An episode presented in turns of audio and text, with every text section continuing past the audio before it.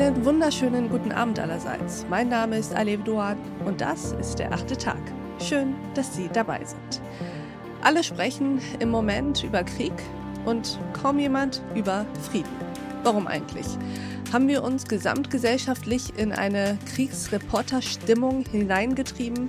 Die Diskussion über Militärstrategien, Auf- und Ausrüstung nehmen kein Ende. Das ist auch richtig so in Anbetracht der Umstände. Doch wo bleiben eigentlich die Diskussionen über einen Frieden? Darüber sprechen wir heute mit einer Frau, die eine derartige Expertise auf diesem Feld hat, dass ich ihre Einblicke und Bewertungen kaum erwarten kann. Herzlich willkommen im achten Tag, Tanja Paffenholz. Guten Abend, schön, dass wir uns unterhalten können. Das finde ich auch sehr schön. Liebe Frau Paffenholz, würden Sie sich uns kurz vorstellen? Ja, ich bin Tanja Paffenholz. Ich bin die Direktorin von Inclusive Peace. Das ist ein kleiner, wir sagen Think and Do Tank in Genf in der Schweiz und wir machen sowohl Forschung zu Friedensprozessen und Friedensregelungen, aber wir unterstützen auch konkrete Friedensregelungen vor Ort in ganz vielen Ländern und unterstützen auch Regierungen oder die UNO mit Ideen, die wir aus der Forschung bekommen und auch von den Erfahrungen, die wir haben. Und ich bin mittlerweile seit fast 30 Jahren in diesem Geschäft. Und über dieses Geschäft wollen wir heute sprechen. Wir wollen über den Krieg Russlands gegen die Ukraine sprechen, ja, aber vor allem wollen wir auch über einen möglichen Frieden sprechen, wie der zu erreichen wäre, wie der zu halten wäre. Gucken wir uns mal den Status quo an, Frau Paffenholz. Wie weit entfernt sind wir eigentlich im Moment von Frieden? Ich denke, wir sind ähm, auf der einen Seite sehr weit entfernt, auf der anderen Seite gibt es so kleine Hoffnungsschimmer. Ich komme da gleich dazu. Warum sind wir entfernt? Nun, Sie haben es selber gerade gesagt, es ist sehr viel Krieg. Der Krieg ist schrecklich, vor allem sehr, sehr viel menschliches Leid, das wir sehen und auch sehr brutales Vorgehen gegen die Zivilgesellschaft, was ja einerseits eine traurige Wahrheit ist aus vielen Kriegen, aber immer wieder sehr erstaunlich, warum das sein muss. Ähm, und wir sehen auch, dass es ähm, sehr viel ähm, Diskussionen um humanitäre Korridore gibt. Es gibt Gott sei Dank äh, kleine erfreuliche Nachrichten aus Mariupol, aus dem Süden, wo Menschen evakuiert werden konnten nach einer ganz langen Belagerung. Ähm, wir sehen aber auch sehr viel Diskussionen über die Energieabhängigkeit äh, Deutschlands und Europas von Russland und sehr viel Fragezeichen, wie das eigentlich passieren konnte. Und ich denke, was sehr hm, besorgniserregend ist, ist, dass wir sehr viel polarisierte Nachrichten hören von eben, wie Sie sagten, nicht nur Krieg, das ist ja normal, es ist Krieg und Russland ja. hat einen Krieg begonnen, sondern auch von dieser Kriegsrhetorik, dass es nicht nur über den Krieg polarisiert geredet wird, sondern sehr stark über, hier ist Russland, Feind, hier ist der Westen, das ist sozusagen das Gute. Und das ist natürlich dann schwierig bei Friedensregelungen. Das heißt nicht, dass Russland nicht irgendwie rechtmäßig als Aggressor bezeichnet wird. Das ist es ja. Trotzdem muss man, wenn man um Frieden regnet, auch darüber reden, wie kam es dazu, dass es die Prävention dieses Krieges nicht geschafft wurde. Es gab Verhandlungen zwischen der USA und Russland in Genf kurz vorher, die sind gescheitert.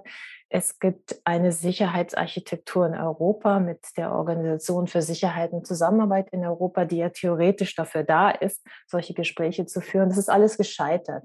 Warum ist das so und warum gibt es im Moment dazu eigentlich keine Neuanläufe, das wieder zu regeln? Ich denke, das sind einige der Fragen, die hier jetzt im Raum stehen und wo wir auch sehr viel Polarisierung hören. Ein Beispiel dazu ist, ähm, der amerikanische Präsident Joe Biden hat letzte Woche gesagt, es ist ein Krieg zwischen Demokratie und Autokratie. Es ist nicht einfach ein Krieg zwischen der Ukraine und Russland, sondern es geht hier um den großen Systemkrieg. Auf der anderen Seite wissen wir, dass jetzt äh, Schlange gestanden wird bei den Autokratien im Golf, um neues Öl und Gas zu bekommen. Also hier wird auch ein bisschen auf polarisiert, aber auf der anderen Seite auch. Wird die Polarisierung nicht durchgehalten gewissermaßen, oder? Genau. Ja. Interessenpolitik. Also das hört man ja in der Tat sehr, sehr viel. Das ist kein Krieg gegen die Ukraine. Das ist nicht nur ein Krieg gegen die Ukraine, sondern das ist ein Krieg gegen die westliche Lebensform, gegen die westliche, vor allem Staatsform, gegen die Demokratie, gegen ähm, den Westen und Freiheits- und liberale Rechte an und für sich. ich verstehe manchmal, woher dieses Narrativ herkommt. Es geht ja auch so ein bisschen darum, ähm, äh, auch über Ukraine hinaus so eine Art Bereitschaft zu schaffen, sich gegen Russland ähm, zu positionieren und der Ukraine mehr zu helfen. Doch wo liegen die Gefahren einer solchen Rhetorik? Eine Rhetorik, die den Krieg zwischen zwei Staaten zu einem macht zwischen Ideologien. Ja, also das Problem sind immer Ideologien, denke ich.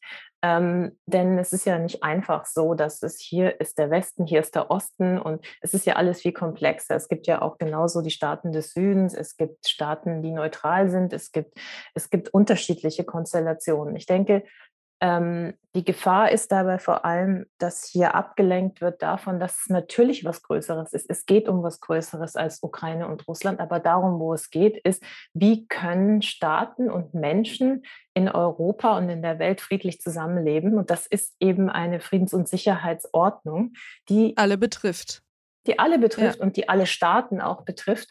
Und was wir hier sehen, ist eine Neukonstellation. Deutschland stand ja all die Jahre für die sozusagen Brücken bauen zwischen Ost und West. Natürlich auch aus der Vergangenheit Deutschlands mit der direkten Grenze sozusagen zum Osten. Und Deutschland hat diese Rolle ja sehr aktiv wahrgenommen. Und Deutschland, vor allem jetzt Kanzlerin, frühere Kanzlerin Merkel und die Energiepolitik der Bundesregierung wird ja auch sehr stark kritisiert, dass dieses Brückenbauen aber dann nicht äh, einherging mit alternativen Energien. Und ich denke, das kann man ja auch sehr, ist ja auch berechtigte Kritik, dass man sich in diese Abhängigkeit begeben hat. Auf der anderen Seite ähm, geht es eben äh, wirklich darum, wie können Staaten zusammenleben. Und das heißt ja, dass Deutschland auch eine neue Rolle finden muss, weil es offensichtlich diese Brückenbauerrolle ja nicht mehr hat. Die nehmen jetzt vielleicht andere Staaten wahr. Wir sehen die Türkei, die die Friedensverhandlungen ja ähm, hier als Gastgeber in ihrem Land hat. Äh, die früheren Verhandlungen um Ostukraine, wir vergessen oft, dass es ja seit Jahren einen Krieg in der Ukraine gibt, nämlich ja. im Osten der Ukraine, wo es schon Verhandlungsformate gab. Und das Normandie-Format Format unter das anderem? Norm, das Jahr, das war zwischen sozusagen Frankreich, Deutschland, ähm, Russland. Es gab auch noch ein anderes Format zwischen den beiden Staaten selber, Russland und Ukraine in Minsk, also in Belarus. Und äh, diese Formate sind ja alle gescheitert. Da ist ja, äh, die sind festgefahren gewesen seit Jahren, wie auch eigentlich alle anderen äh, Konflikte in der ganzen Region, Georgien, Abchasien, Moldova. Wir haben sozusagen eine Situation, wo der Westen mit Russland im Gespräch ist, auf der einen Seite, aber es passiert nichts.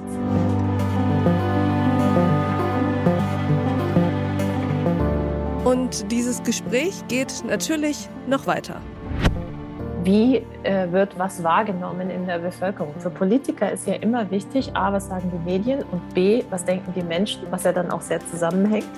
Und äh, wie ist die Stimmung sozusagen ja. bei den eigenen Unterstützern, ist ja sehr, sehr wichtig. Was wir sehr oft in Verhandlungen sehen, ist, dass irgendwann sogar die Parteien am Verhandlungstisch sich quasi kurz vor einem Durchbruch stehen, aber dass sie noch Angst haben, dass das in ihren Ländern, bei ihren eigenen Unterstützern nicht richtig ankommt. Also wenn jetzt zum Beispiel Putin und Russland die ganze Zeit sagt, da sind ja alle Nazis in der Ukraine und die müssen wir da überrennen und, und plötzlich sagt er, ja, jetzt, jetzt sind die okay, jetzt haben wir uns hier geeinigt. Ja. Dann ist natürlich äh, die, das Narrativ, was hier konstruiert wurde, auch mithilfe der Medien, plötzlich nicht mehr richtig. Das heißt, wie kann man, und das ist dann auch etwas, was man in der Vermittlung versucht zu machen, wie kann man sozusagen beiden Seiten helfen, aus dieser Falle der öffentlichen Meinung quasi rauszukommen und neue Narrative zu schaffen, die dann quasi helfen, dass diese Friedensregelung auch breit abgestützt wird in der Bevölkerung. Diese Folge in voller Länge finden Sie auf thepioneer.de oder in unserer Pioneer App. Bis zum nächsten Mal, Ihre Alef Doan.